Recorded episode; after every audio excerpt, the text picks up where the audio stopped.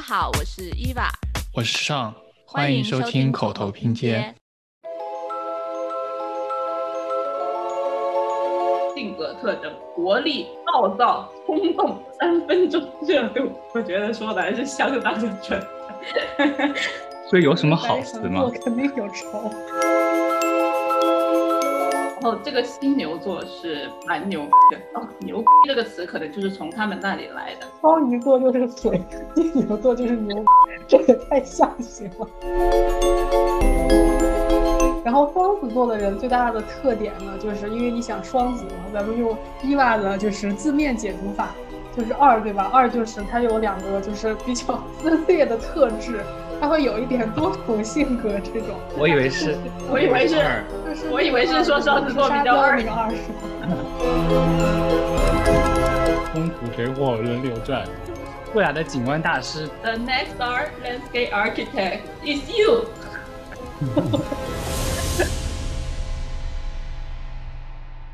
Hello，大家好，欢迎收听新一期的口头拼贴的节目。我们今天要聊的话题是明星景观设计师星座大乱斗。哒哒哒，先说一则免责声明：本期节目的内容仅仅是我们个人的观察，并不科学严谨，仅供娱乐，请勿对号入座。嗯，没错，听听就好。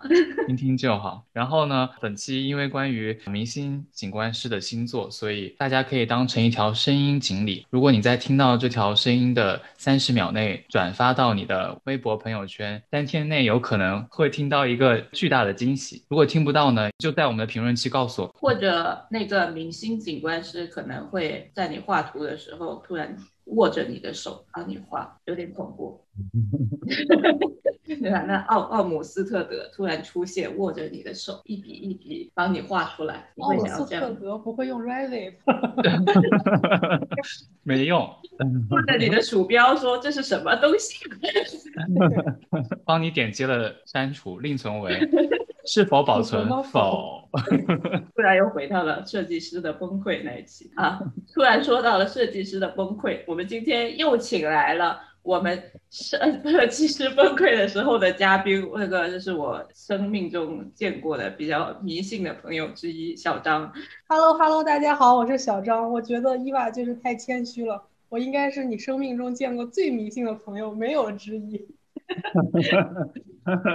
说说你的迷信超能力。我可以先说一个，我为什么觉得小张迷信呢？就是我刚认识的小张的时候，我天天被他打，他每天都打我，然后我就很疑惑，你干嘛老打我？我就问他，他说哦，因为在在我们那边就是踩井盖。就是踩到走在路上踩到井盖是一件不不不幸运的事情，然后要打一下才能抵消这样不 lucky 的的这个点，所以他就一直打我。但是我这个人就走路的时候又特别喜欢就是踩井盖，因为有时候因为我们现在在费城上学的时候天气又比较冷嘛，有时候那些井盖会喷出那些热的蒸汽，走在那边 走在那边其实会比较温暖，然后就一直被小张打。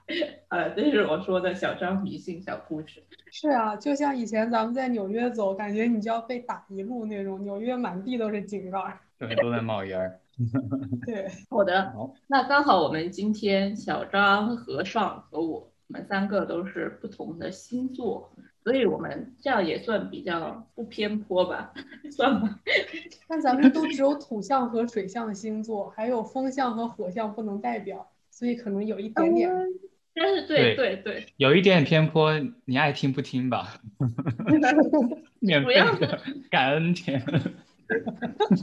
对对对，上现在学会了，录了上一期，现在现在学会了我们的京京剧免费的感恩节。对，我觉得咱们讨论星座更多是想给大家一些积极暗示，就大家找好的听，然后你就记着，你一定会成为就是很成功的人就可以了。是的，每个景星座它也有不同的性格嘛。然后你看我们这个设计行业，特别是景观设计行业，也是很丰富多彩的。有人就做大尺度，有人做小尺度，有人做河流，有人做森林的，有人做湿地保护的，有人做小公园的，所以还是有适合各种不同星座的人做的内容的。你总是能找到你自己适合的点，然后我们就要找到自己合适的一个 niche，然后对准正确的目标去努力，才可以成功。好，我们现在这回胡扯了一通，我们现在进入我们第一个环节，说我们为什么会做这样一个 topic 吧。啊，我们之所以想做这个 topic，是因为我们之前也有看到过一篇很古早的报道，就是 分析普利兹克获奖者的一个星座的分布，然后大家都发现这个得奖者的星座其实是有一个规律的，并不是一个很均匀的一个分布，是一个非常不均匀的分布。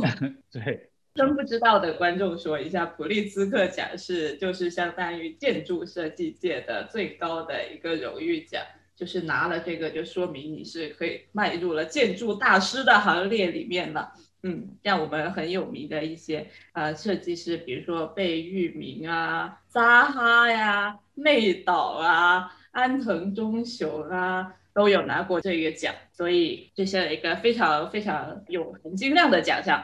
好，你们猜一猜，得最多的奖项次数的星座是什么？我已经知道结果了，我这还怎么猜？你马装一下吧。我觉得不是处女座就是金牛座吧。哇，小张，你猜对了，就是金牛座。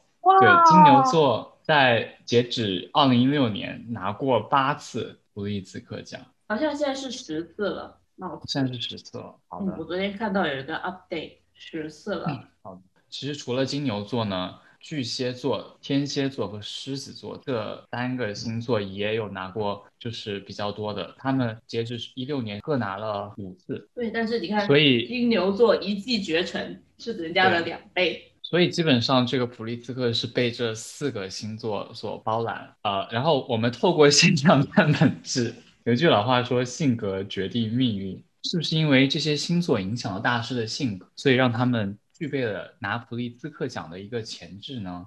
肯定是这样，而且这里面就有几个星座比较可怜兮兮，比如说天秤座、射手座、摩羯座和水瓶座这几个都只拿了一次，好像是对，在别人拿十次的状况下只拿了一次。作为一个摩羯座的人，我还是蛮难过的。所以不行，我要挽尊，我要证明我们在景观界是很有前途。那那我们就有请那个金牛座代表来分析一下，你觉得为什么这个金牛座能够在这个普利兹克奖上一骑绝尘，拿这么多的奖？对，我觉得首先我本人就是一个金牛座，就是咱们谈起金牛座，就是两大特点嘛。就第一个是还是挺有艺术气质的，就比如说比较追求艺术和美这种。然后第二点就是爱钱，然后就什么意思呢？就是相当于第一个特点，就让他们可以有一些。特长有一些技能，有一些能力去满足建筑行业这种需要。然后第二点，爱钱这个呢，其实我觉得就是他比较入世，就是他并不是像梵高一些就是艺术家那种，就是我很艺术，但是我脱离世俗。比如说我生前穷困潦倒，然后完全不懂得怎么和外界去联系，去宣传自己的项目，然后去宣传自己的这个人。但金牛座不是。金牛座非常的入世，说不好听就有点世俗，就是他很追名逐利这些，而且就是虽然说这个奖是一个很好的一个奖，就是可以说是，就是像伊娃之前说的，就是建筑学的这个可以说是一个像诺贝尔奖那种，就是很有含金量的。但是你不得不说，所有的奖其实都挺有自己的偏见的，而且其实，在咱们这个商业社会，其实是有很大的商业价值的，就是你拿这个奖，然后你作为这个事务所。作为这个建筑师，然后你拿了这个奖拿了多少次或者怎么怎么样的，就是你就可以用于你之后的项目的一个宣传，然后接更多的项目，然后去服务更多更精英、更高端的客户。然后所以就是我觉得金牛座本身就是他这爱钱的这个特点，我想大家可能都知道了，就是体现在这个普利兹克奖，就是哎我有这样一个作品，我一定要去申奖，然后我一定会满足他这个标准。然后我一定会就是吸引大众的这个眼球，然后满足所有评委的一个评判。就是可能有一些其他的人不是很世俗的，就比如说像有一个哲学家叫萨特嘛，然后他就是其实很优秀，他的剧作啊什么的都是绝对是诺贝尔文学奖之上的水平。但是他说他他这辈子不会接受任何的奖，他就不想要被别人去控制和点评之类的。但金牛座人恰好不是。就大把的名利金钱，你就向我涌过来吧，然后我就是要符合你们的评价标准，我就是要符合你们的审美，然后我就是做这个建筑，我就是要既艺术，然后我又入世，然后所有人都可以欣赏、享受、瞻仰我，就是有这种感觉。对，所以这个是我从金牛座也也也是一个比较玄学的角度去分析，就为什么可能就是金牛座的人拿普利斯克奖比较多。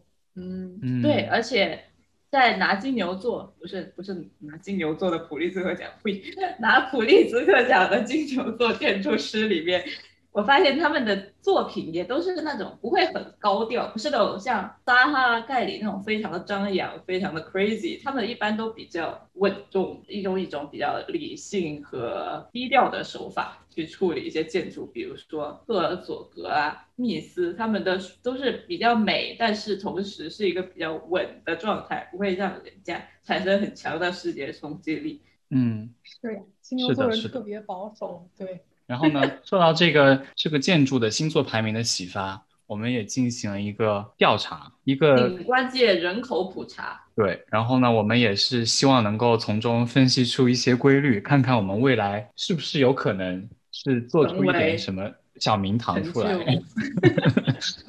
就。所以我们呢，就是通过各种各样的方式了解到了一些大师，包括得阿斯拉奖项的大师和一些啊、呃可能没有再纳入到阿斯拉奖项这个系统的一些非常有名的景观设计师他们的星座啊、我们将把这个颁奖环节留到最后，所以希望大家可以耐心的听完我们讲解一下不同的，不能说讲解吧，只能说掰扯一下 不同的呃不同的星座他们代表的啊、有名的景观设计师。你想知道你的星座有没有前途吗？你想知道你的星座代表景观师是谁吗？你想知道最有前途的景观设计师星座是什么吗？请继续听下去吧。好，我想知道。我要继续听下去。好的，首先呢，我们按这个十二星座的排序开始。我们的第一个星座从一月份开始是水瓶座。我发现我们统计到的水瓶座特别的少，包括我们的朋友、我们的同学的这个范围里面，还有一些有名的景观师里面，水瓶座的人都挺少的。不知道是为什为什么？是可能是因为那个水瓶座的人都比较孤僻，比较奇怪，他一般不怎么喜欢和大众同流合污，所以他可能自己是水瓶座，他也不讲，他就默默的在那里说傻逼，这个这个调查有什么意义？这样，所以我们也没有发现太多水瓶座的人。所以，但是水瓶座这个星座的性格有什么特色呢？这个星座通常被称之为天才星座或者未来星座，它的守护星是希腊神话中上通天文、下知地理，还有未知能力的智慧大神乌拉诺斯，是他的守护神。所以他们的性格比较有前瞻性、独创性、聪慧，还有富理性，然后喜欢追求一些很新的事物和生活方式。然后他们也比较热爱自由、热爱生命，是一个理想主义者和人道主义者，所以听起来他们还蛮适合做景观设计师的哈，又关心人类、关心他人，还富有前瞻性、独创性。但是他们的性格就 像我之前说的一样，他们比较孤僻，而且有一点孤傲吧。就是他如果觉得你有才华，他就会很喜欢你；或者他喜欢你，他就会很喜欢你。那如果他觉得你是个傻子，他就根本就不想理你，看到你就翻个白眼走掉那种。可能就是有一是公认的，就是不听社会规则的怪人。但是他的性格上又比较，可能这也是因为他比较保守吧，他就是不是太喜欢跟别人起冲突，而且讲话很直接，很毒舌。悄悄说一下，我前几期的那个 台湾旅行的嘉宾伯纳德，他就是水瓶座。不，但是他跟我说他上升是金牛座，所以普利兹克奖还在等着他的。OK，然后是的，上升星座你会越活越像你的上升星座。对呀 我跟他说了那个金牛座最多之后，他说哦，我上升是金牛座，人三十岁之后要看上升星座。哎，怎么看上升星座啊？你要查，你去查那个星盘，然后需要你具体的出生的那个 hour，就是时间点，哦然后 location 也要，就是地点，还有那个几点，具体到几点，然后就可以好的好的知道你的上升星座。说不定你也是金牛呢，去试试看。对，啊，我不要，我要啊，不能不能剧透。我我我上升星座是水瓶座啊，那你完蛋了。那你可以跟我妈聊聊。我觉得你刚才说那些特点，就是跟我妈就一模一样。你妈是水瓶座对，她是水瓶座，然后她也是个景观设计师，我觉得就跟伊娃说的一模一样，啊，就是很聪明，但是又很孤傲。然后他要是看不顺眼你，然后那这个人就与他无关。但确实好像水瓶座不是说特别适合当景观设计师，感觉他做了一段时间，自己也没有很享受。哦，这他们是很有才华。对他们很有才华，就是我觉得是那种很理智、理性的那种特别聪慧的那种才华。就这种聪慧的才华转移到一些艺术的那种领域的话，这个转移还是迁移还是挺难的。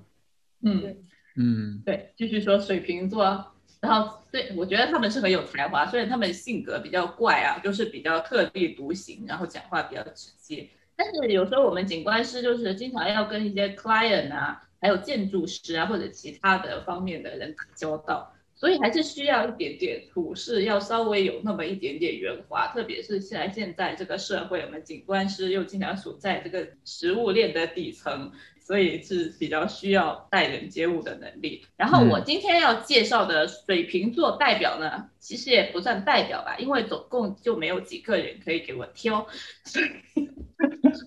我就挑出了一个我认识的，但是我也其实不是非常的熟悉他，所以我昨晚还做了一个 research。我为了这个东西，我还看了他一个讲座，我是不是很认真？我们水瓶座的代表呢，就是 Michelle Dardin。Michelle Dardin 是一个法国人，可能 GSD 的同学，就是哈佛设计学院同学比较熟他，因为他有在哈佛设计学院教书。你可以从他的作品看出来，他做的一些都是比较大尺，一般不是那种很小的、比较落地的项目，是那种大尺度的景观都市主义的项目。就我们经常说的，要以景观作为一个呃那个驱动力去推动城市设计和城市发展。然后这个事情嘛，我们都知道，就是我们景观师都想的比较好，但是在实际推进中是非常困难的。但是他还是很努力的在做这件事情。他有一个代表的作品是在巴黎的一个 Saclay Campus，呃，是一个很大很大的，差不多有好几十公顷的一个，然后三十公里长、七公里宽的一个很大的一个农田，然后那里是法国的一个重要的研究基地，有很多的科学研究都发生在那个地方。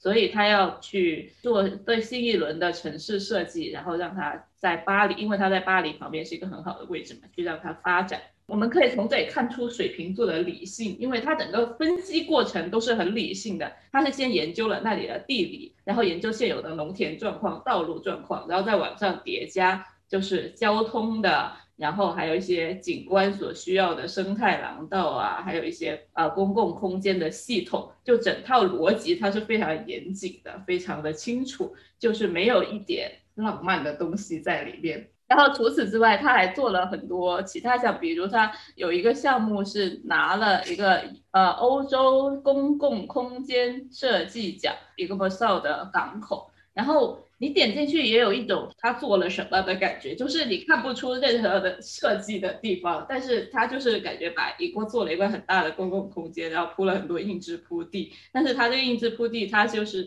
是选择的 location，就是他地点是很久经过思考，他分析了他整个那个城市的绿地系统啊，然后分析到这里可以容纳很多的空间，大家使用这里会。最开心，然后可以最活跃、最 active，所以你也可以看出来，他就是整个个人风格是很强烈的，他的东西都是充满了他个人的一套逻辑，跟那些追求美感的景观师的逻辑是完全不一样的，而且他也很坚持他的景观都市主义这套东西，就是完全从一个城市发展的呃角度去看待景观，然后作为他景观发展的那个推动力。我印象中对他的作品就是非常的严谨，他所有的就算是景观，也有点像那种网格状的那种规划的感觉。你说会不会水瓶座的人很适合规划，就是大尺度的这样的一个，因为需要系统严谨的一个协调。他可能要思考多方多面，然后兼顾，还要做一些特别科学，然后特别理智的那种决策，他可能比较擅长。对，但规划也蛮需要和别人，更需要跟别人打交道。就是如果老板水瓶座，对他可能适合当老板。如果水瓶座能够来学习一下，就是对于他可能觉得说的不是那么有道理的人，也稍微的那个跟人家沟通一下，可能会很适合做规划这件事情。对，那我们总结一下，他最适合的职业是规划院院长。对，或者就是住建部给规划司司长。对对对对。因为而且他们是很有开创性的，规划也很需要，因为我们规划至少都是十年或者五年，然后甚至有一些是更是五十年，然后之类的一些大的系统的规划，所以他们这个未来星座就很适合做这样的一件事情，因为他们的眼光是特别长远的，现可能是有一些我们活在当下的人是没办法理解的。行，不错不错。OK，水瓶座加油。那我们接下来。接下来介绍一个双鱼座，哈哈哈哈哈！我们的双就是一个双鱼座。好的，你介绍吧。双鱼座代表人物，双鱼座的介绍是这样的：双鱼座是十二星座的最后一个，它是最复杂的，性格中的二元性和矛盾性非常的浓。一方面悲悯众生、拯救世界的意识很重，一方面又极度向往堕落到万恶深渊。上，你有向往堕落到万恶深渊吗？我觉得他有，我也觉得他有，我就承认吧。哦，好的好的，我承认。双鱼座从表面上看起来是比较安静、温柔、真挚和会体贴人的，但是他的思想又是很神秘，你就经常不知道他在想什么。所以，哎，我觉得这个这点还说的蛮准的。而且他整个人就是比较浪漫，很多人都知道双鱼座很浪漫。就是女生经常会很喜欢看偶像剧啊，整个人都充满了幻想，所以双鱼座他们这里写的说适合选择需要幻想或想象的职业，比如说音乐、艺术创作、电影、戏剧、舞蹈这些，还说海洋环境或者与水有关的职业是对你十分有利的。所以这个太 literal 了吧？保护鱼类的职业。这听起来就是伊能静乘风破浪的姐姐。哎，伊能静好像也是双鱼座，她是双鱼座，然后而且她也很就是很感性，很有创造力，在艺术音乐方面。那你说乔布斯也是双鱼座，就双鱼座很喜欢幻想吧？这一点大家都知道。我身边的双鱼座也是蛮喜欢幻想，所以他们这个有创造力、有幻想、浪漫的这个性格，有诗意的性格，其实也是蛮适合做一些。啊，景观一些小尺度的景观，一些比较艺术的创作之类的东西。但是有一点就是他们的身体很容易疲劳，呃，比如说噪声啊、人群太多啊、生活太忙啊，都容易让他精疲力竭。所以这点可能是在他们在设计师的追梦道路上的一个绊脚石。是啊，你真的这么不持久吗？什么？我画图还可以画蛮久的。但是你会不会很疲劳？就是就算疲劳也要。画很久的那种，那种对嘛？所以他说的对，他容易疲劳，我就不疲劳，我可以一直画，我不累。好的，好的，好，你比较牛，小张比较牛啊，你比较磨，比较我比较磨。所以双鱼座对，可能要注意一下身体，因为设计师这个工作比较累嘛，所以就是这一点容易疲劳，这点可能会影响你们的发展。那刚才说到与水有关的嘛，所以可能要多做一些，比如说 waterfront 水边的景观啊，或者是 湿地保护之类的，湿地保护之类的项目可能会对你比较好，比较容易拿阿松。绝了，好有指导性啊！我受不了嘞。有道理，有道理。所所以水边啊，湿地保护啊，等等啊，河道改造啊，对这些在水边的是你的主场。我觉得我是那个台湾的唐唐奇阳附身。对，真的真的很像他，就是有一个小板子，然后揭晓啊，第一名是哪个星座呢？擦，然后就说，对你今年要用什么颜色的钱包呢？擦。对啊，水瓶座的朋友，今年你的幸运色是金黄色，要在你的东方放置一盆小盆景那种。啊，你们好懂哦。对呀，我们平常都有在研究了。好，那我们双鱼座的设计师代表是谁呢？我们今天来这介绍一个最最最凡尔赛的人，就是勒诺特。因为他设计了凡尔赛花光园，对花园，跟凡尔赛，凡尔赛鼻祖原来在这里，对，是这样。你们说的凡尔赛都是他做的。这 个这个勒诺特朋友呢，他在出生在法国的一个景观世家。哎，我今天介绍都法国人，上面那一位也是法国人。然后他的爸爸妈妈、爷爷、五爷爷都是做园林的。然后他出生之后呢，就一直住在一个很漂亮的法国园林里面。然后他家也离卢浮宫很近，所以他经常去卢浮宫的艺术学院那边学艺术。所以。他整个人就是非常的艺术，然后非常知道法国园林这些轴线的东西，但是他就是也是不太 care 那些技术性啊。或者说什么植物种类这些东西的，所以我们这从这也可以看出双鱼座的性格，就是喜欢艺术，很浪漫。他设计了很多非常著名的法国庄园，就包括了我们刚才说的凡尔赛庄园，还有枫丹白露、圣克洛庄园啊，反正法国那些皇家的很有名的庄园，基本上他他都有参与设计。然后凡尔赛花园这个东西为什么这么有名啊？它相当是开创了这种大轴线式的。大型庄园的一个鼻祖，看你这个庄园，你可以看到很对称的放射性的斜线在那个庄园里面穿透。然后，因为他在呃那个卢浮宫学了很久的艺术嘛，它中间的轴线它也有考虑到透视的问题，它就是会最后面会比稍微比最前面宽一点点，所以它会显得这条路更加的有视觉冲击力，更加的宽，透视感更强。所以它这些很艺术的性格的。都体现在他的凡尔赛里面，然后这我们也知道，这样一个这种轴线式的规划，后来也影响到了华盛顿呢。华盛顿整个城市的规划也是放射性的，还有呃澳大利亚堪培拉他们首都的规划也都是这种放射性的，都是一种呃很有视觉冲击力、很有形式感的一种规划方式。然后我在这里还想提到一个双鱼座的人，就是基野俊明，他是一个和尚。你看他就是你看浪漫到就是已经这么有灵性，已经进入空门的这种感觉。他的设计里面也都是一些日本的枯山水，还有用一些石头啊去造出一些有点像呃山水画那样很有诗意的的一些很小的庭园。所以他们做的也是很艺术的一种很浪漫的景观设计。你你可以去看他的项目的网站，就包括了很多都是庙里的很的庭院，就没有什么实际用途，你知道吗？双鱼座做东西的一个特点就是没有用，没用。你那个轴线有什么用呢？你看这种小庭院有什么用呢？其实就很美了，就是美而无用的东西。包括现在最近他们基野俊明在中国有一个项目，就是天目里杭州的天目里的中庭，也是他们做的。好，那双鱼座就介绍了到这边。那我们的双鱼座代表，你有什么感受？我的感受就是以后尽量多设计点 waterfront 吧。那你会设计一个很没用的 waterfront 啊？总要有点那么没用的东西点缀一下。嗯，生活就是这样。如果什么东西都要有用的话，就会很无趣。没错，如果什么东西都要有用的话，我们这景观师这个职业差不多可以被取消。那我们这期节目大家也不用听了，是吧？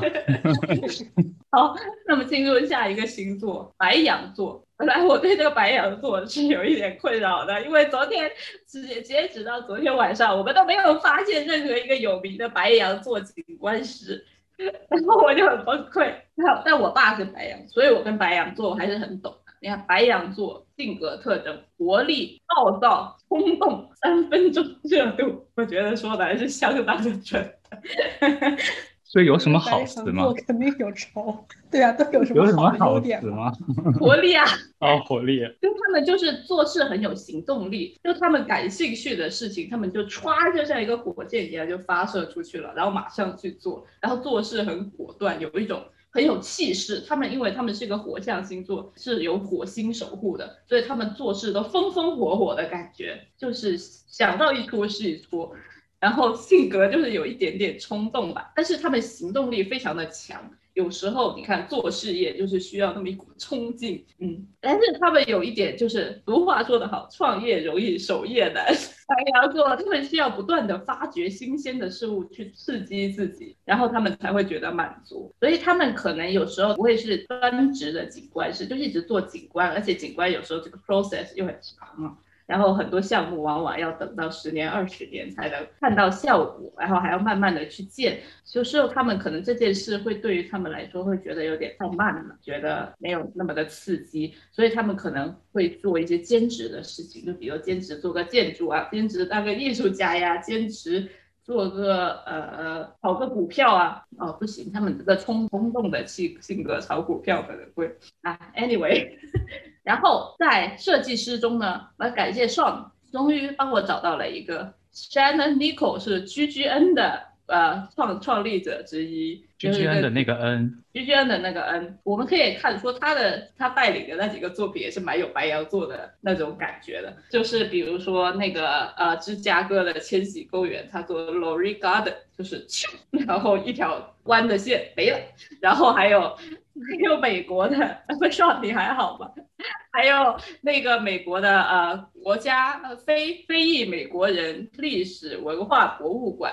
也是也是这种感觉的，就是他们可能不适合做那种很紧很大尺度，然后需要很长时间慢慢的去做的，他们适合做那些小的广场，而且比较平铺直叙，就是一个 long，然后两条线，像那个国家博物馆那样，然后两条线，然后种几棵树，然后就是那种气势如虹的感觉，也不需要太复杂的空间，就是给人一种气势，还有给人一种视觉冲击力，然后爽一把，然后就就可以了。来硬要说，所以这是白羊座的呃设计，白羊座的明星设计师的特点。可以，我为难你了。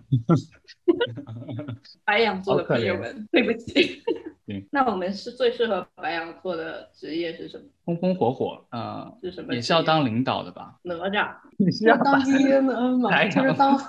合伙人的其中之一，但是不要当领头的那个，因为太冲动了。那就可以当第二、第三合伙人，然后就是给团队增加一些热情、活力，对对，就是果断的行动力，就是经常去给可以给员工打打鸡血。如果大家有认识的白羊座的著名的景观设计师，可以在我们的评论区评论，实在是对不住了，对不住了，白羊座。如果告诉告诉我们真的找不到，我们真的是我们。做这个景观人口普查非常努力了，什么 Facebook、微博能找的都找过了，还有托了很多人去，很多朋友在问问，就是诶，你们家老板是什么星座？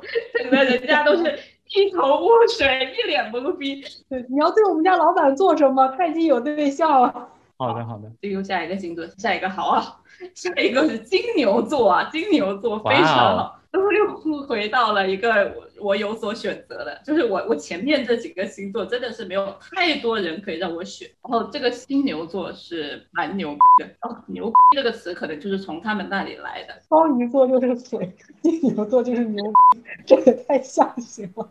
金牛座很厉害，但是他们在建筑界好像更加厉害一点，在景观界就是稍微没有他们在建筑界的光芒那么璀璨，但是。四月二十五号到四月二十七号出生的朋友注意了，我们查到的那个明星景观师金牛座几乎都是位于这个区间的。你看，包括我们的景观界的老祖宗奥姆斯特德设计了著名著名的中央公园的奥姆斯特德，然后是四月二十六号的，还有这个 Thomas Church 也四月二十六号的。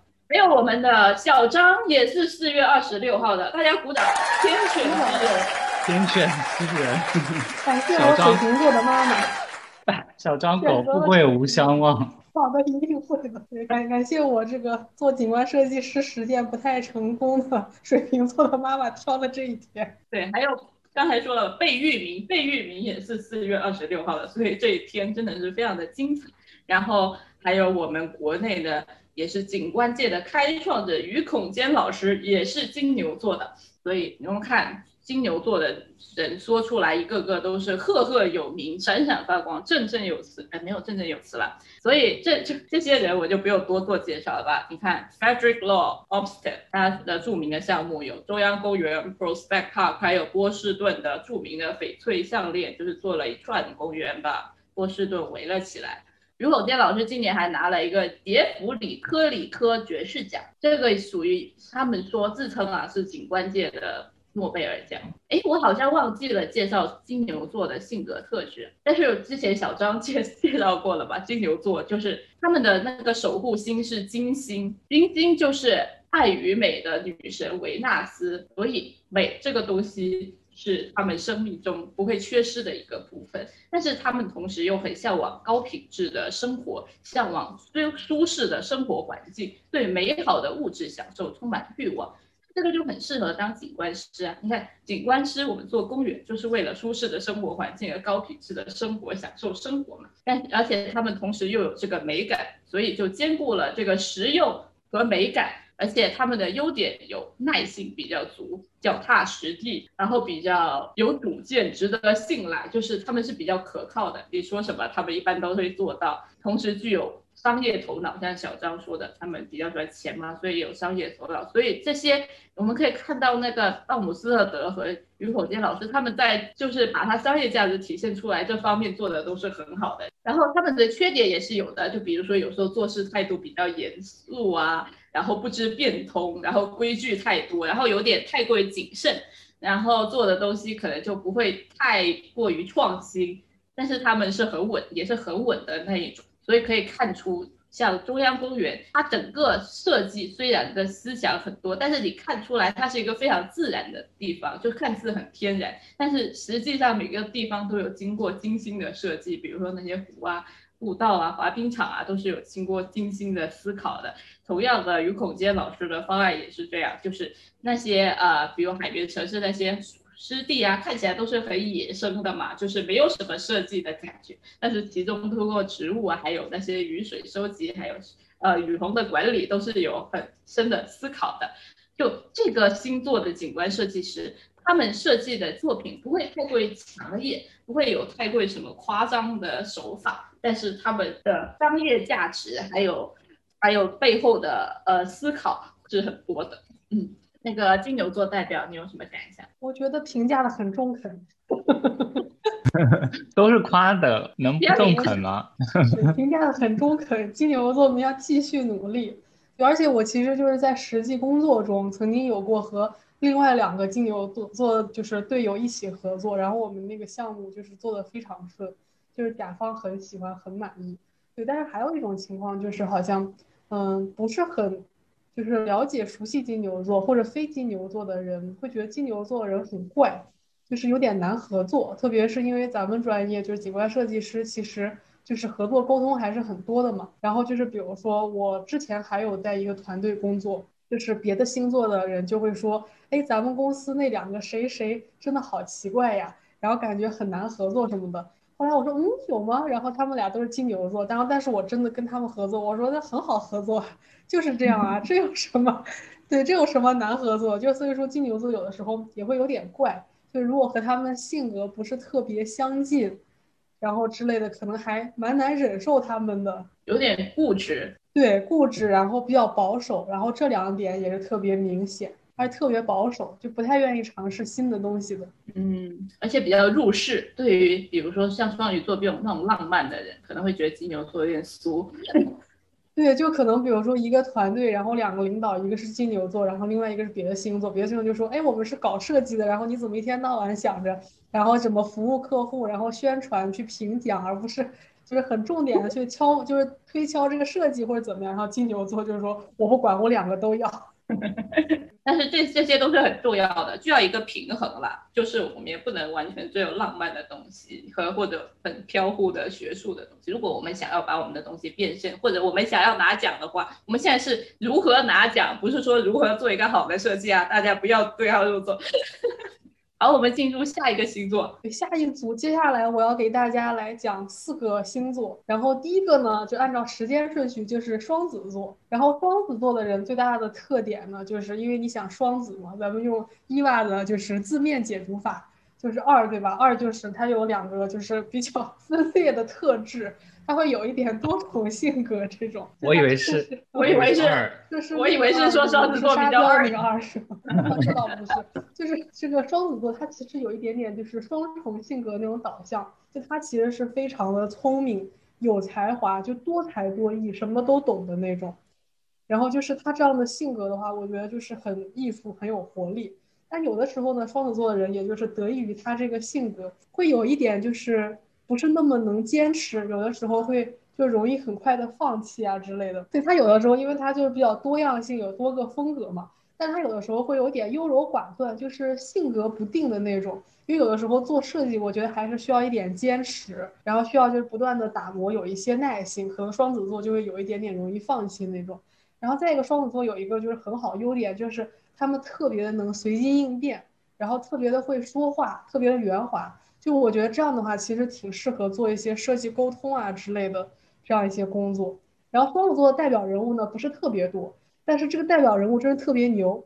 就他是咱们国家的孙小祥老师，然后呢，他有很多非常有名的大的就是公园规划，特别是植物园规划的项目，比如说有杭州的花鸟观鱼，然后杭州植物园本园，还有西双版纳植物园之类的，就可能是因为他是就是以前的呃北林的老师，而且他就是本科是浙江大学造园系毕业的，所以他有很好的就是园艺的基础。然后我觉得像这种大尺度的规划项目。而且就是从南到北的植物，他都是非常了解的。然后我觉得就是很符合双子座的人的这种，就是多才多艺、知识渊博，然后这样的能力。而且这种大项目肯定需要很多沟通嘛，所以我觉得也对，很符合双子座的人的一个特点。除了双子座人的性格，还有这个双子座代表大师的作品和特征之外呢，还有一个很有趣的事情，就是我们班的同学就是。呃，伊娃上还有我，我们这个研究生班级的同学里有很多双子座的人，对，所以说不定几十年之后的话，然后这个获奖名单的这个比例就会刷新刷新，就会变成双子座很多，对，所以我觉得可以拭目以待。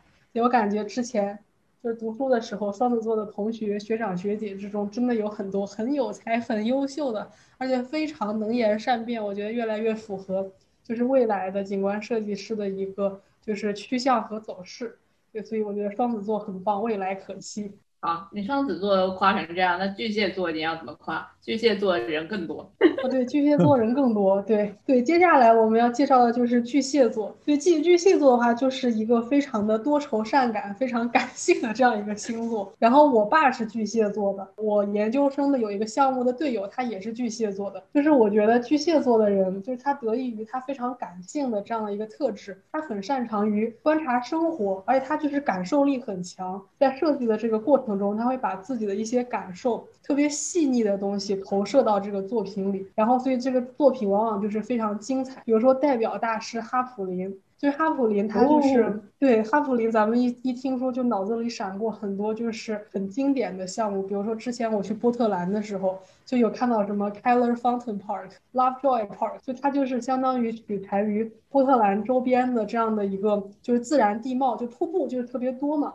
他就去手绘很多瀑布，然后从这里得到灵感，然后做了很多叠水，然后就比如说就是在这个呃 Keller Fountain Park 这个花园，就是有一点像那种生锈一点的金属的那种装置，然后做的一个一个台历，就是其实人是可以在也在上面就是攀爬，然后上面也会流下来那个水，就是有一点像咱们中国古代的那个就是黄石假山，但是它放大了。然后就是形状再几何一点那种，然后就是可能就是第一眼看就觉得哦，这就是西方人常见的特别几何的，就是一个公园。但如果你细看的话，你会觉得就是前后高低就是各不相同的这样一个断开的地方，就很像自然界里瀑布的那个水流动的时候被一些石头给划穿的感觉。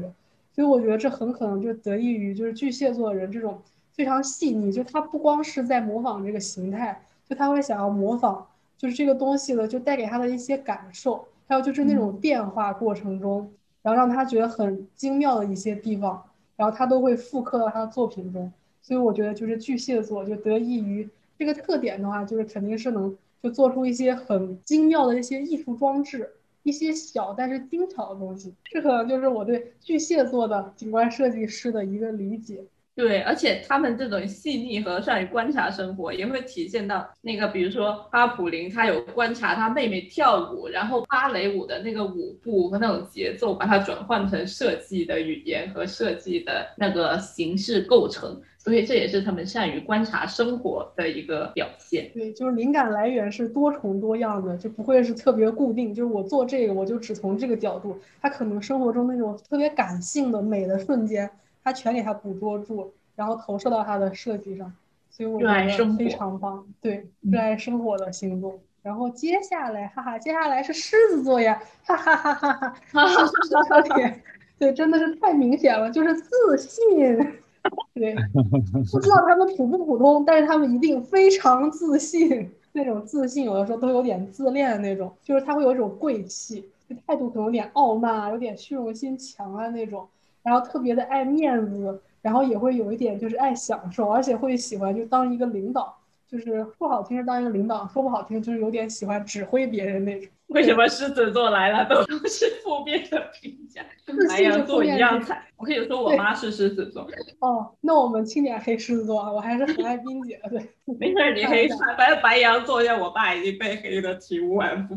对，可能是火象星座吧，可能是我们作为土象星座人对火象星座人天生都有一种敌意的原因。对，然后狮子座他就是这种优点，就是也会比较多，就比如说像他特别的有优越感。然后就是还是蛮乐观的，而且有一定的就是领袖气质这种。然后呢，他的代表设计师，你们猜是谁？自信的，自信的，自信。理查德，理查德，我倒是没问他，我觉得他很有可能是狮子座。对你，你可以往那个自信的学校想一想，有哪些学校让你感觉很自信？对对，Charles Whitman。再再往前，再往前。再往前有一个他和他的女学生谈恋爱的，嗯，还有这种八卦新闻啊？呃，你说，你说，这人就是彼得沃克啊啊！彼得沃克是狮子座的吗？对，他是狮子座，七月二十七月二十一号应该是狮子座吧？七月二十一号好像是巨蟹座，那我就玩砸了。七月二十一号是巨蟹座啊，那我就玩砸了，那你玩砸了。赶紧给我找一个，我说是，那你赶紧再找一个。对，我这边是 小张玩玩砸了，我们现在让上来补充介绍一下我们狮子座设计师。你们其实可以搜一下这个设计师，叫 Julie Marks。我我有点不能确定，到底是性格决定了他作品中的这种特质呢，还是说是这个他来自的巴西？带来的这种热情洋溢的感觉，哦，有有有，我他他这个人自不自信，我不是特别清楚啊。但是他的作品有非常张扬的一个这种个性，然后他对于这个就热带的植物和景观的结合，也有识别性的一个风格。对，我觉得狮子座有一个特点，就是爱憎分明，黑白分明，敢爱敢恨。所以你看他的作品，连他们这个铺装都是黑色和白色，而且我们一般不是喜欢用一些比较。微弱的渐变，比如说一个浅一点灰和一个深一点灰色，它这个它这个是白色和深灰色，就是整个对比非常强烈，就形成一种很强的视觉图案。小张，我还没有从 我把狮子座的时间搞错的那种震惊中 回复过来。我刚才查了一下，原来狮子座是七月二十三号到八月二十二号，原来是这样。对我真是没有想到，狮子座真是太坑了。皮皮特我可，对不起，皮特我可，对不起。对，虽然你非常有领袖气质，但是你是巨蟹座，OK，我真是擦了一头汗。对，接下来是处女座了吧？那让我完美的收个尾吧。对，可以。对，处女座的这个代表景观设计师真的是太多了。我的前老板和现老板都是处女座。我我也是，三我们公司也有两个老板是处女座。对，处女座就是在这一行就是当老板的真的是特别弱。然后昨天我在跟我的前老板聊起这个事情的时候，我就说了就是咱们的这个调研，然后他就说哦处女座，然后处女座不就是多疑，然后特别控制欲强以及性冷淡吗？然后我说你说的不就是当领导的一个特征吗？没错。所以感觉好像就是处女座人真的还蛮适合当领导的。就处女座嘛，我们都知道的，就是还挺完美主义的，然后特别重视于一些细节，而且特别就是勤奋努力，就还挺靠谱的。就他非常的谦逊，没有说特别的夸张啊，就是浮夸啊那种。然后他就是观察也挺敏锐的，就是有耐性，就不怎么随便，就是做事情是很一板一眼的，就是。稳扎稳打，就是做对做好每一步的那种。然后缺点呢，肯定就是对应的，大家都知道，挑剔嘛，就是过于在意 细节，然后有点强迫症那种。还有的时候就有点就是好管闲事，拘泥小节。他不是不拘泥小节，他是拘泥小节。有的时候抓小放大，然后重点都能给搞偏那种。然后所以这个是处女座的这个优缺点。然后先介绍介绍我的现老板。就是谢老板 Cindy Sanders，就是也是现在就是欧林的这个大老板 CEO 嘛，然后他就是是一个很典型的处女座，然后他在一些组会，还有在一些就公司的会里，他都会吐槽自己是处女座的这个特点，说：“哎呀，我又要来给你们就是加活了，哎呀，我又要来就是给你们 comments 了，可能就又要来处女了。”对，然后你们就要改好多了，然后你们一定很不想让我来开这个会吧，什么什么的。对，然后但是呢，Cindy 他做成过很多特别大型的项目。就比如说费城的那个三十街车站规划，他就是主创的，就是景观这一块的一个 leader。然后还有比如说，就是像小尺度的，就是费城那个 Comcast 的那个，就是大楼之前那个 Plaza，就看起来可能挺小的一块的。然后但是如果你细看的话，你会发现，他就是用那种，就是和刚才你们说狮子座的设计师完全不同的铺装手法，就用那种非常细小细节的那种铺装变化。把很多台阶呀，用来做塑像的那种台阶，全都给它隐藏的很好，就看起来是一个很干干净净、完全不喧宾夺主的一个大楼前广场。但是你仔细看以后，细节很多，就不管是处理排水，还有就是喷泉，然后的摆放的这个位置，然后还有就是每一个就是座椅的铺装，然后材质的挑选，还有那些小楼梯，还有那个铺装纹理的设计，然后颜色和材质的挑选。真的就是精益求精，我就是难以想象，当时他们就是改那些 图的时候，是收到了多少的就是意见和想法。但不管怎么样，就这个项目还是就是挺成功的。就是不管大尺度还是小尺度，就他们处女座人既有那种稳扎稳打的超强的判断力、准确的决策力，然后就是对细节的把控也非常的到位。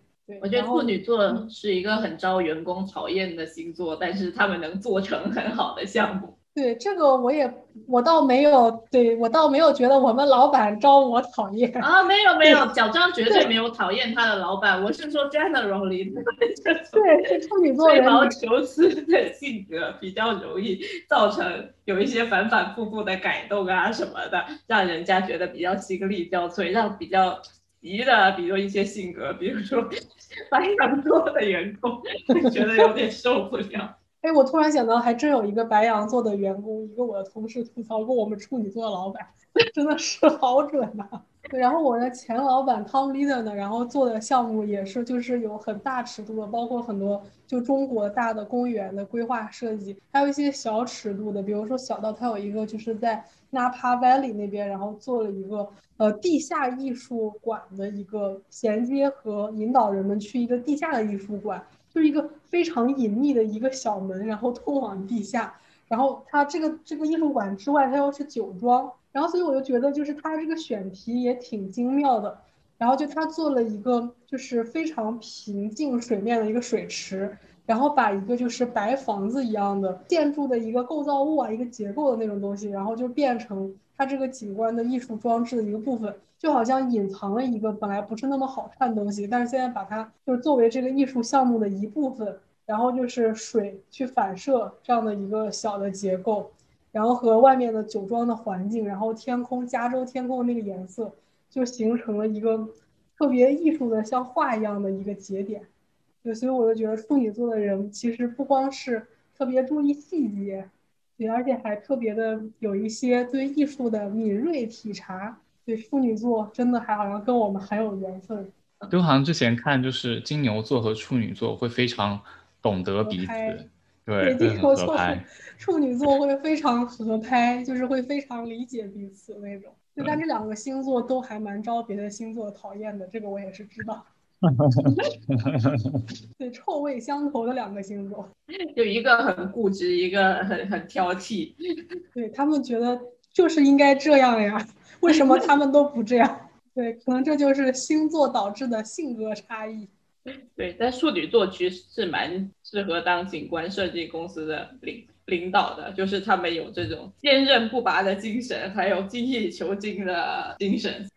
好，我们继续播放到下一个星座。好，过完了处女座，就到了天秤座。天秤座呢是一个非常厉害的星座，在景观行业有非常多大师都是天秤座的。然后天秤座的特点是什么呢？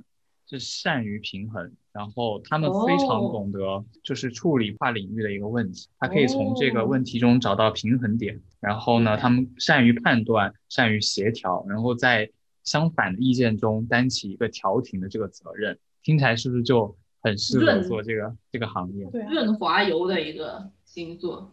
对对对，然后他们呢被形容是优柔而不寡断，八面玲珑，拥有社交才华，然后呢容易博得在上位者的眷顾和呃礼遇。我感觉这个就是对于这种现代的这个景观行业来讲，就是你要协调甲方啊，协调不同的什么，比如说建筑啊，而且特别是在国内的话，你做什么项目最重要是领导喜欢嘛，所以博得上位者的喜爱这一点就很重要。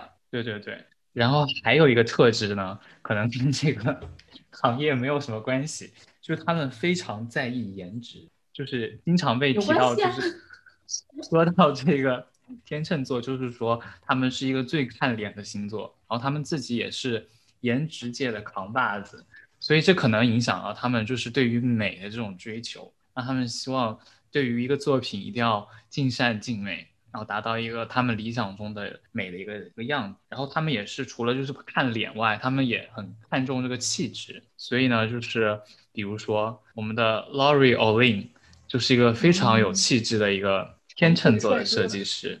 对对对，对，然后还有就 Tom Waltz，我不知道你们，他其实来我们学校做过演讲，超帅，他超帅，就是超他是一帅个，哇哦！我认识的就是老板里面感觉是最帅的一个。这是我见过的真，我觉得老李见更帅，我觉得他们 Laurie 都很帅，但 Rory 他是八十，作为八十几岁老爷爷，也是非常帅，身材非常好。但是嗯 Tom Watts 就是他不仅是景观设计师哦，都是我见过的，就是素人里面非常帅的。对对对，然后呢，他们也会很在意自己的这个打扮啊，或者是穿着，比如说我们的 Jason Jason 老师，对他们会很在意树立自己的品牌形象。他也是天秤座的哦。我今天就想专门聊一聊 Olin，因为我很喜欢他。然后我们我相信大家有都上过他的课，他会讲说，作为一个设计师要懂得去呃跟认识有钱人，认识有。钱人，然后要要懂得就是要善于社交，一方面是拉项目吧，一方面也是保证这个项目能够顺利的进行。对，然后嗯 Olin 的话，我相信大家应该都很了解了，因为像纽约非常多的公园，比如说 Battery Park 呀、Bryant Park 啊、Columbus Circle 啊，全都是他设计的。嗯，他的设计就非常的契合这个环境吧，就是城市的这个气质，呃，感觉也是不那么张扬，但是你又觉得很舒服，就一切都很和谐的感觉。对，很平衡的感觉。除了他这个作品之外呢，我还想分析一下他的这个履历。他就是一直在强调这个景观设计师的这个 collaboration。就他除了就是专心在景观设计这件事情上以外，他还兼顾了比如说教学呀，还有规划呀，还有策划呀，还有然后还有画画，对对对，还有画画呀。就是他是一个多面手，然后他又能协调自己的时间，然后兼顾，然后然后他也是多能，对，然后他除了是这个宾大的一个 annual 之外呢，他其实也创立了清华大学的景观系，就是合作创立了。然后呢，所以说他是非常懂得去，就是在这个社交场上发挥他的魅力的这么一个很有魅力的设计师。嗯，是的，你们有什么？好有道理哦。我觉得真的天秤座很厉害，就是作为对，对又帅又聪明，好棒呀！而且很平衡。作为景观设计师，就是能协调多方，这一点是非常重要的。而且我们也需要处理很多，比如植物啊、动物啊、土壤啊、水啊、人啊，各种各样的政治啊。然后，而且很多时候，比如说在纽约这种城市环境比较复杂的地方，经常要做有一些很多 community 的投票。这时候如何去协调各方，然后呢达成你最终的目的，就是变成一个非常关键的事情了。嗯，对所以天秤座能出这么多厉害的景观师，也是非常 make sense。我被天秤座圈粉，还长得帅，哦，那 Tom Watts 真的是太帅了。现在满脑子都是帅哥，已经对颜这个颜值正义，Lor Lori 也很帅了，只是我跟他已经没有什么机会了。腿长两米，天呐！好，那我们继续，下一个星座就到了天蝎座。天蝎座的特点呢是个性强悍、不妥协，他们直觉敏锐，这一点对于设计上就是有非常大的帮助。然后同时呢，他们又很有责任感、有条理，然后这就让他的这个设计过程或者是领导的过程就非常的游刃有余。他的这个守护星座呢是冥王星。然后很多人就是如果抛开设计师的这个特点的话，很多人觉得他们是属于沉着冷静。外表神秘，有时候呢会让人感觉呃望而生畏，但是他们呢可能是非常懂得就是事情的这个发展的规律，或者说善于去分析，然后从这个细小的细节中找寻他们觉得这个应该有的一个规律。然后他们呢往往是比较优秀的领导者，然后非常的投入在自己的工作上面。然后他们非常讨厌就是不诚实的人，因为不诚实就是会带来一些猜忌啊，或者是。啊，不好的事情。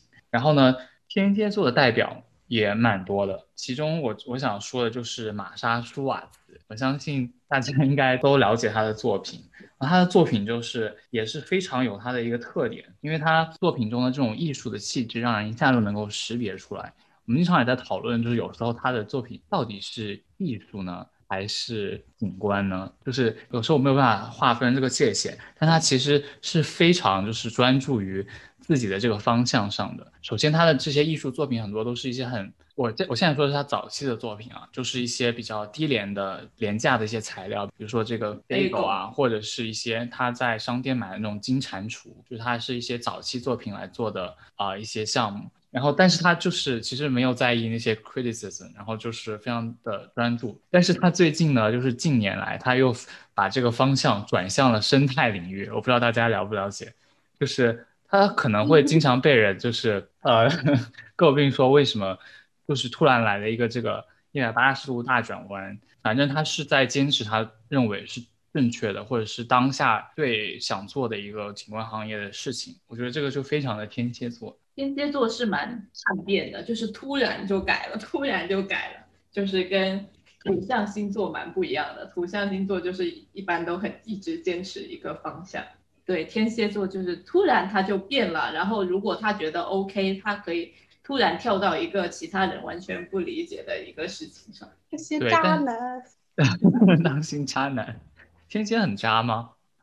还蛮渣的。不，也不是渣，就是他们的生活都会很抓嘛。我不知道为什么，就是我生命中遇到的天蝎座啊，就有时候他们不是主动的渣，他们或是被渣，或是会遇到一些很狗血的事情，就是狗血的事情一直会追着他们跑，就很很神奇。反正我觉得他们就是他们会经常容易形成自己的一个小世界，比如说。我们除了这个玛莎，还有这个 Pete Adolf，他是一个天蝎座，然后他的作品也是非常的有他自己的那种小世界的一个感觉。但是又他坚持做了这么多年，然后又让大家都来学习他的作品，感觉是一个升升级版的水瓶座。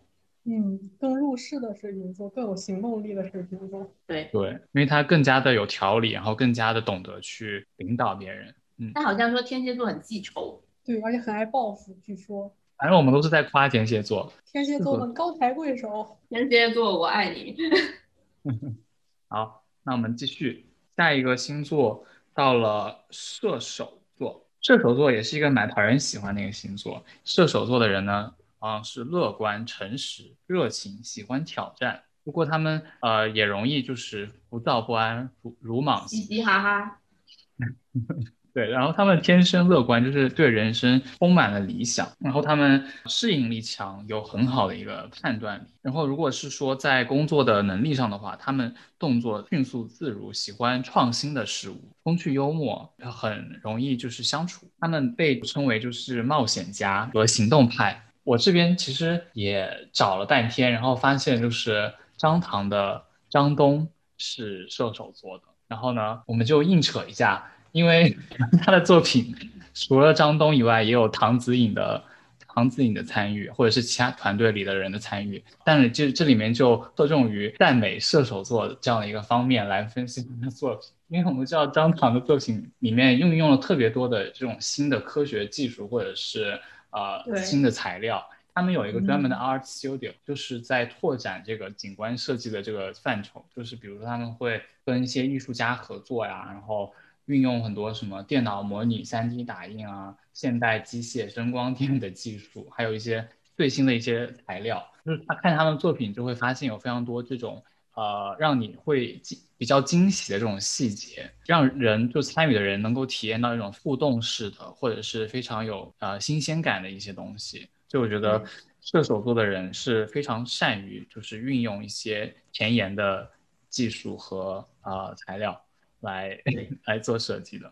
比如说一些会动的景观呐、一些什么 interactive，就是互交互的一些科技，都被对他们做到了他们的方案。对，举个例子吧，比如说他们在北京，我觉得就是在离北陵不远的地方，我不知道小张去没过，就是它有一个广场哦是会转的它有个圆的，它会转，所以就是它到了点的时候还会喷那个喷泉，嗯就是它很强调这样的一个参与性和这种科技感，我觉得就还蛮特别的吧。我有一个最好的朋友就是射手座的，他永远那些最新的什么社交软件啊，什么东西啊，都是他他第一个学会。也就是说，他带领我学会了用微信、用微博 这种各种各样的软件，都是他教我的。所以他们就真的走在很前面，就是这种潮流的很前面，不是像那种最前面的很前面，是那种不是潮流的最前沿。不是水瓶水瓶座那个前面，比水不是瓶座后面一点点。对对，水瓶座后面一点点。但是这样让大家更容易能够看懂吧，就不，像水瓶那么孤独，有点孤独。有点几十年前，别人拿一个手机跟你说手机了解一下，然后你说哦这是什么？那什么？对。对，好，讲完了这个射手座呢，到了我们最后一个星座，就是摩羯座。耶！我发现我是我们班唯一一个摩羯座，摩羯座真的是非常孤独，对，我们在调查数据里面看到那么多。对，摩羯座每一个都很强，每一个都拿了 ASLA。如果进去的话，啊，对，摩羯座的性格呢，有一个特点就是忍耐力、勤奋，但他们也是最孤独的一个星座。典型的一个摩羯座人是，你永远不知道他们内心的想法，然后他们很看重自己的面子，但是呢，他们的优点就是不轻易向命运头低头，认为所有的事情都要经过努力和毅力达到成功的目的地。伊娃，你同意吗？我同意。但我觉得大家没有不知道我内心的想法吧，我觉得我内心的想法还蛮好了解。嗯，对，就他们说摩呃摩羯座的人就像一个快要烧开的开水，然后一天到晚咕嘟咕嘟咕嘟咕嘟，心里翻着浪，就那个梗，就我觉得跟伊娃很像，就表面上可能有点遗世独立的感觉，但是内心是很热情的。不会吧？我觉得表面也蛮热情。OK，请继续。他们这种不屈不挠的精神，大多数人都会感到很钦佩。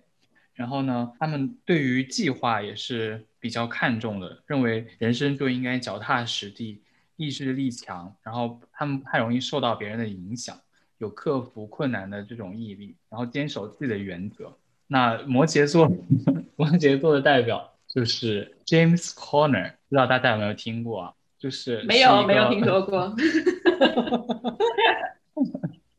就是你说一下，没听说过这人。就是 James Corner 呢，是在这个景观都市主义的这个实践里面是一个很有代表性的一个人物。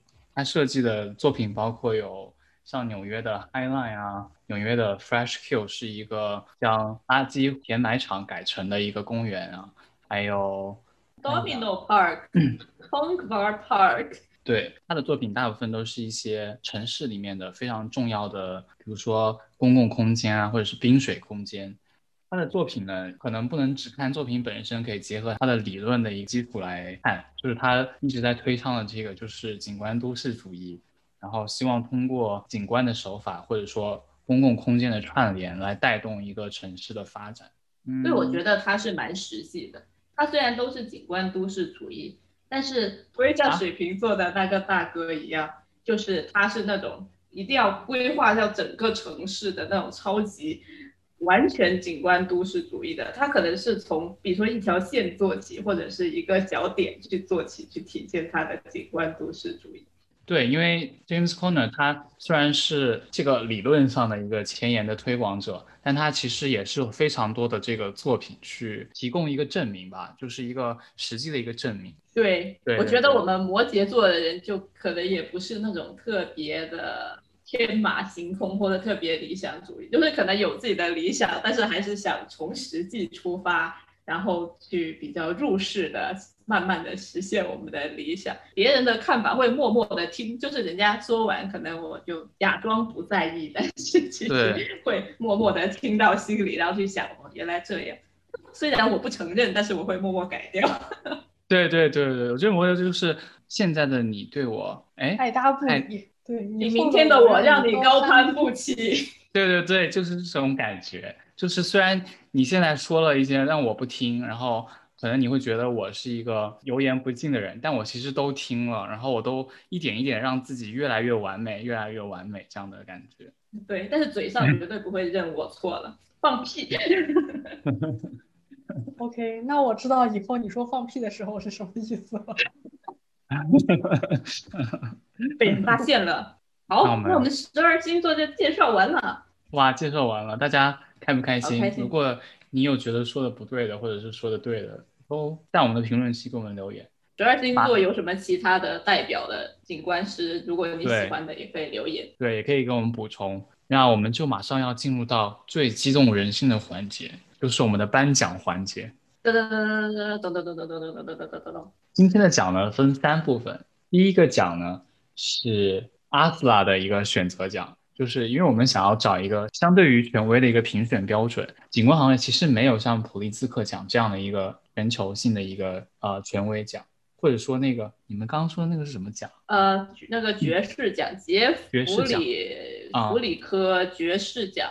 对，那个奖可能更像一个就是那种终身成就的感觉，来承认你做过的一些活动。那我们就暂时选取了阿斯拉这个奖来做我们的一个评选标准。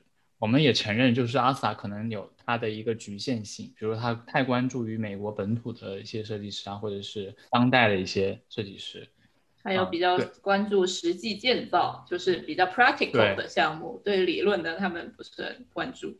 对，然后呢，我们也因此就是拓展了一个更广泛的一个奖，我们就是通过不同的一个评选标准合起来的一个著名景观设计师奖。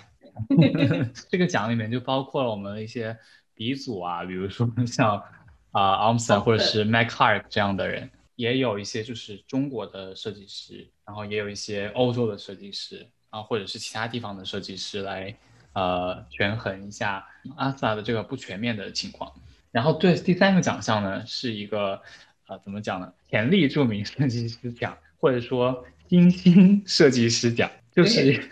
你伊娃要不要解释一下？就是我统计的，我在朋友圈还有在 Instagram 统计的，我所有认识的景观设计师，还有我们班里我们的几个班的所有的人里面的星座统计出来各个星座的分布，那就叫做伊娃朋友圈奖好了。